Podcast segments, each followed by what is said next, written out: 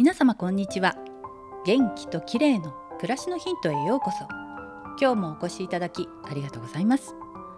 最近疲れやストレスが溜まっているという人は副腎が疲労しているのかもしれません。今日は副腎を元気にする方法についてです。副腎は腎臓の上にあるとても小さな臓器なんですが人間が生きていくために必要なホルモンを作っていてストレスに対処したり免疫や炎症などの制御に関わる重要な役割をしています。なので副腎が疲労してしまうと朝起きられなくなったり疲労感や不眠などの体調不良を引き起こすのだといいます。こうした副腎疲労は最近注目されるようになった新しい概念のようです。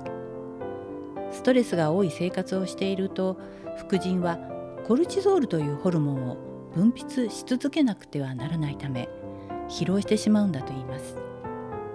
なので副腎をいたわるにはできるだけストレスを減らす工夫をすること。そして運動や食事などに気を配り健康的な生活を送ることが必要なんだそうです。コロナ禍の今副腎は人知れず頑張っているのでいたわってあげないといけませんね。またリフレクソロジーでは副腎の足裏の反射区は有線というツボの位置になるのでここを刺激するのも良いのだそうです。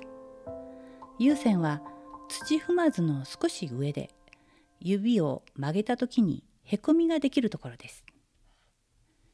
元気が湧き出るツボとも言われているのでここをいつも柔らかくしておくと良いかもしれません。今日は副腎疲労をいたわる方法についてでした。最後までお聞きいただきありがとうございます。またお会いしましょう。友吉ゆき子でした。